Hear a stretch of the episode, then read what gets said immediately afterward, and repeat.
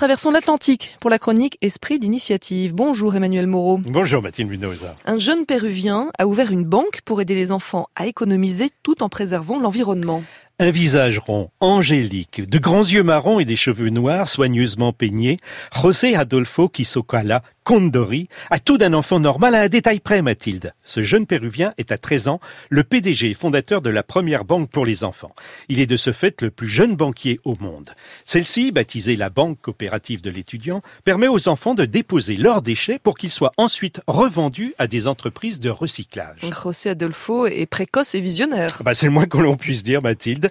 L'idée de cette banque a germé dans l'esprit de José alors qu'il n'avait que 7 ans. À l'époque, il fait trois constats. D'une part, ses camarades de classe dilapident leur argent de poche et préfèrent acheter des bonbons avec l'argent de leur déjeuner. D'autre part, de nombreux jeunes enfants de son âge n'ont pas la chance d'aller à l'école et se retrouvent à travailler ou à mendier dans les rues de sa ville natale d'Arequipa.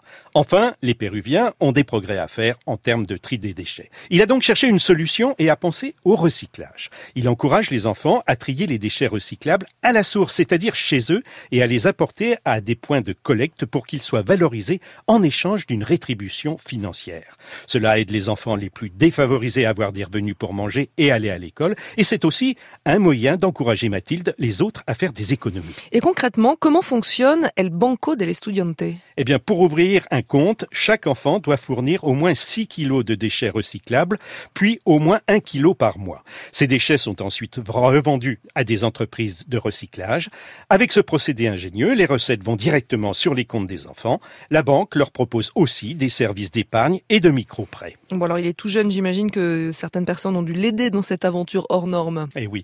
José Adolfo a réussi à convaincre son entourage, à commencer par ses enseignants, de l'aider à monter son projet. Il a ensuite obtenu un prix étudiant de la ville d'Arequipa pour enregistrer officiellement sa banque. Sept ans plus tard, celle-ci compte déjà près de 2000 clients de 10 à 18 ans. La banque recycle aujourd'hui environ 4 tonnes de déchets par mois et dispose de kiosques physiques dans cette écoles d'Arequipa. Mais José est conscient que sa banque présente quelques risques comme l'explique Emma Stocking de l'agence Spark News. José propose des petites formations où les enfants apprennent à faire des économies et à gérer un budget afin qu'ils aient un rapport plus sain à l'argent en espérant qu'ils donnent la priorité à leur scolarité. Et en ce qui concerne les micro-prêts, Rosé explique justement qu'ils n'ont pas vocation à financer la dernière console de jeu à la mode, mais qu'au contraire, leur but est de financer du matériel éducatif. Et cette initiative, cette banque pour les enfants, a vite été saluée par l'UNICEF. Effectivement, José a remporté de nombreux prix, dont le prix international UNICEF pour le financement et celui du climat pour les enfants en 2018.